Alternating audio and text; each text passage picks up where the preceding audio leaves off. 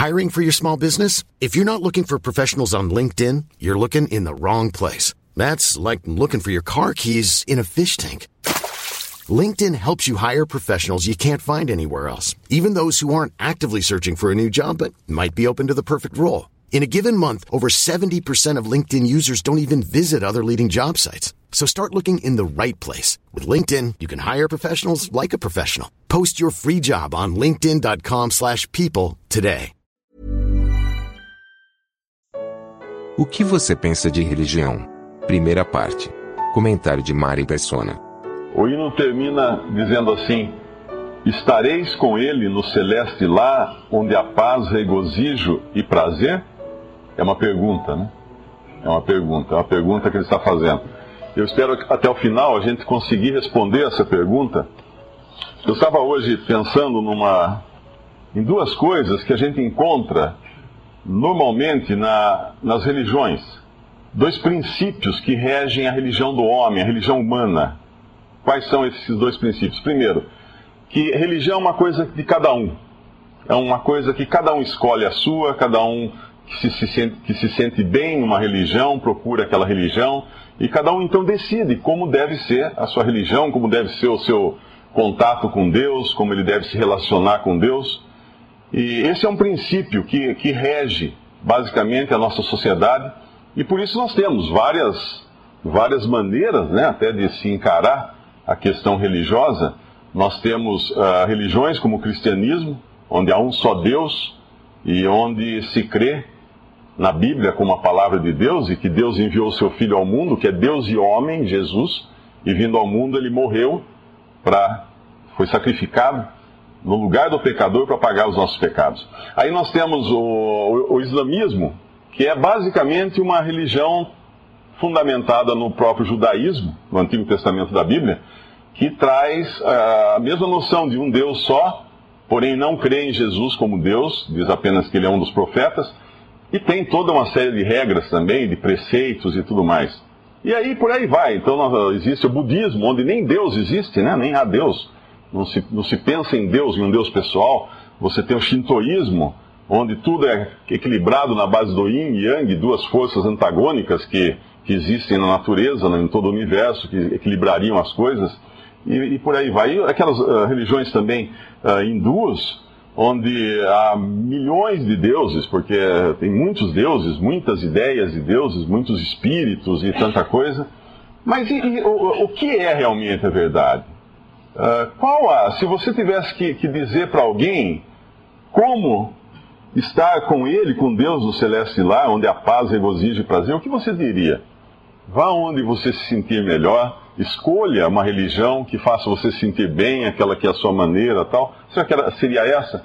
Nós vamos abrir um, uma passagem, a Bíblia, e uma passagem no livro de Juízes.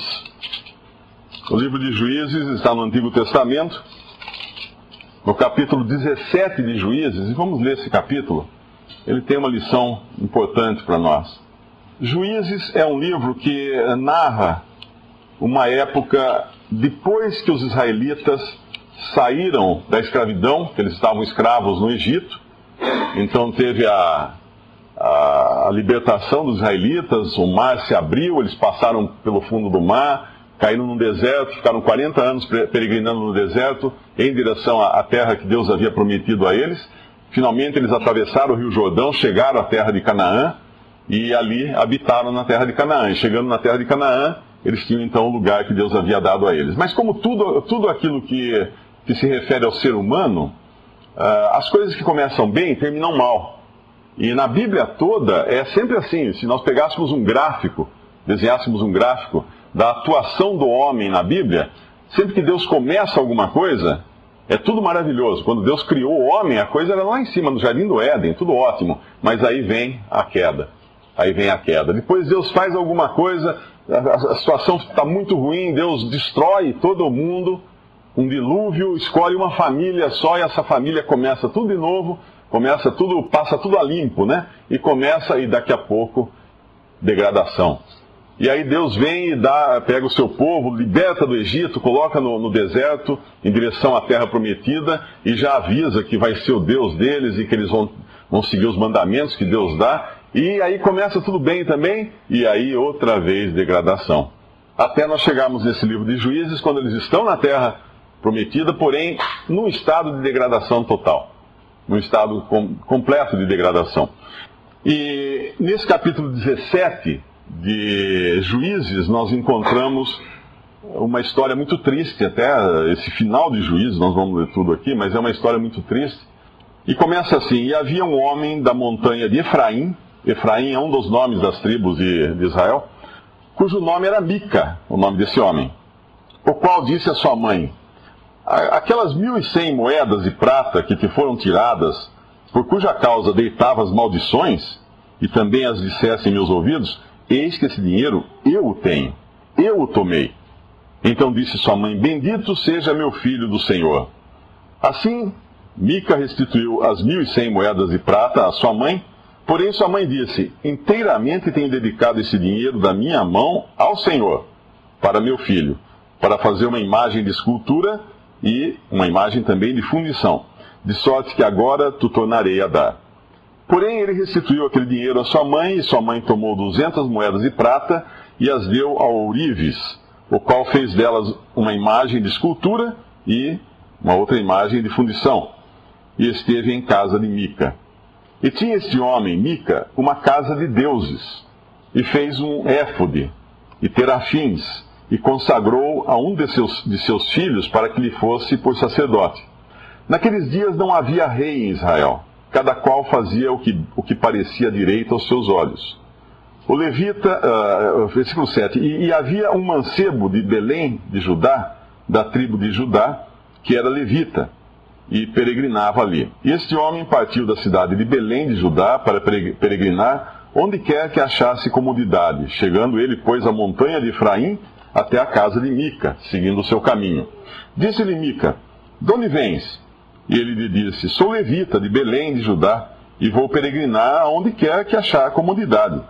Então lhe disse Mica: Fica comigo, e sê-me por pai e sacerdote, e cada ano te darei dez moedas de prata e vestuário e o teu sustento. E o levita entrou. E continuou o levita em ficar, e consentiu o levita em ficar com aquele homem, e este mancebo lhe, eh, lhe foi como um dos seus filhos. E consagrou Mica ao levita, e aquele, aquele mancebo lhe foi por sacerdote, e esteve em casa de Mica. Então disse Mica: Agora sei que o Senhor me fará bem, porquanto tenho um levita por sacerdote. Existem algumas passagens aqui nesse livro de, de, de Juízes onde uma frase é sempre repetida. No versículo 6, naqueles dias não havia rei em Israel, cada um fazia o que lhe parecia direito aos seus olhos. No versículo 1 do capítulo seguinte, naqueles dias não havia rei em Israel, e nos mesmos dias, etc. E no final do, do capítulo do, do próprio livro de Juízes, ele termina dizendo que naqueles dias não havia rei em Israel, porém cada um fazia o que parecia reto aos seus olhos. Eu não me lembro se tem mais alguma passagem assim. Mas é significativa essa passagem aparecer uh, várias vezes nesse livro. Por quê? Porque um rei é um, alguém que organiza as coisas, alguém que dirige um povo, né? A gente sempre pensa assim. E, e o fato de não haver rei em Israel e cada um fazer as coisas próprios, do seu próprio modo, aos seus próprios olhos, o que era bom aos seus próprios olhos, nos mostra um povo totalmente sem direção. Um povo que, aí sim, podia falar assim: vá à religião que mais lhe agradar. Todavia, Deus havia, sim, ah, dado a eles uh, instruções muito precisas sobre como eles deviam adorar a Deus. Esse povo de Israel era o único povo em toda a face da terra que conhecia o Deus verdadeiro, o Deus único. O mundo inteiro estava imerso em idolatria e tinha então esse povo singular conhecendo um Deus. Um Deus que se comunicava com esse povo e um povo que podia se comunicar com seu Deus e, e sabia exatamente o que eles tinham que fazer e como eles tinham que fazer. Mas aqui nós vemos uma lista de, de, transgressões, de coisas erradas que esse povo pratica agora, querendo eh, fazer só criar sua própria religião. O que acontece aqui? Essa mulher, ela tinha separado 1.100 moedas de prata. Isso dá mais ou menos uns 13 quilos de prata. Ela tinha separado 13 quilos de, prata para um, um determinado fim. E essas moedas foram roubadas. Desapareceram as moedas. Ela ficou muito brava e começou a amaldiçoar quem quer que tivesse roubado as moedas de prata dela. E, e, e o filho escutou ela, o Mica, que era filho dela, escutou ela amaldiçoando. Deve ter ficado com medo, com receio da maldição que a sua mãe estava lançando. Pegou as moedas, chegou e falou: ah, mãe, é o seguinte, sabe aquelas moedas que sumiram? Eu peguei. Tá aqui, ó, vou devolver para você as moedas que eu peguei. Ela então, surpresa, né, que tinha, ela falou, ela abençoou o filho dele. Bendito seja o meu filho do Senhor. Abençoou o ladrão com o nome do Senhor. Aí em seguida o que ela faz? Ela pega e, e fala para o filho que ela tinha designado essas moedas, não, não, diz se foi antes de ser roubada ou depois que uh, voltaram. Ela tinha designado essas moedas, uh, inteiramente tinha dedicado esse dinheiro da minha mão ao Senhor, ao Deus, ao Deus de Israel, ao Senhor. Então ela, tinha dedicado esse dinheiro para Deus, para o Deus verdadeiro. E agora ela vai e manda o filho, então ela pega 200 moedas manda o filho levar a um ourives, e uma parte, obviamente, deve ter pago o serviço do ourives para fazer uma escultura, e outra parte ele faz uma imagem de fundição.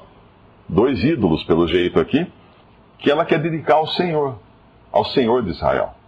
E esses dois ídolos são colocados num santuário que essa mulher, eh, que, que o Mica tem na casa dele, tinha um, devia ter lá uma capelinha na casa dele, onde ele coloca essas imagens junto com os terafins. O que eram terafins? Terafins eram deuses da terra, deuses ídolos que os israelitas emprestaram dos pagãos da, da, daquela terra e acabaram adotando alguns terafins. E tinha um éfode também, que era um manto, e, e aí faltava um sacerdote. Aí Mica, então, uh, estabelece um dos seus filhos para ser sacerdote. Até aí parece que está tudo muito normal, né? Porque as intenções foram as melhores. Essa mulher queria honrar a Deus, ela queria que na casa dela, do filho dela, tivesse uma capelinha com as imagens lá do. Uh, para honrar a Deus, não fala que não são deuses pagãos aqui. Ela não fez essas imagens com a intenção de adorar o sol, a lua, um animal, um boi, nada disso. São imagens com a intenção de adorar o Deus verdadeiro. Só que existe um problema aí. Aliás, vários, vários problemas, né? O primeiro é que ela vai usar dinheiro roubado para fazer o ídolo.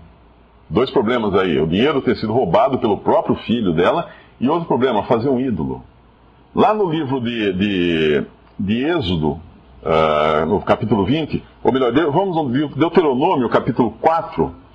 O livro de Deuteronômio, capítulo 4, Deuteronômio está um pouco para trás aí, ele é um, um dos dos cinco livros do Pentateuco, capítulo 4 de Deuteronômio, versículo 15.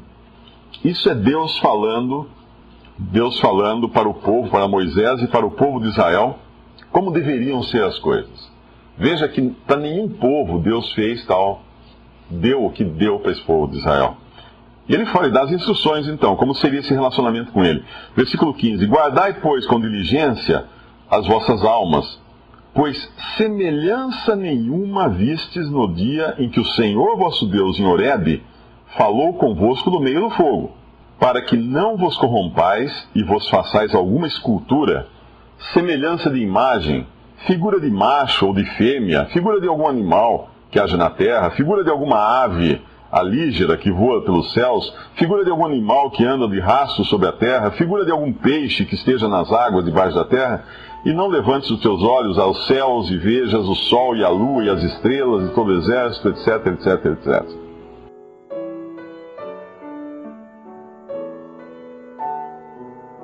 Visite respondi.com.br.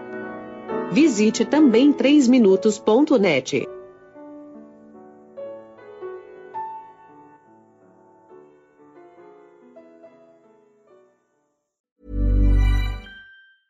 Planning for your next trip? Elevate your travel style with Quince. Quince has all the jet setting essentials you'll want for your next getaway, like European linen, premium luggage options, buttery soft Italian leather bags, and so much more. And it's all priced at 50 to 80% less than similar brands. Plus, Quince only works with factories that use safe and ethical manufacturing practices. Pack your bags with high-quality essentials you'll be wearing for vacations to come with Quince. Go to quince.com slash trip for free shipping and 365-day returns.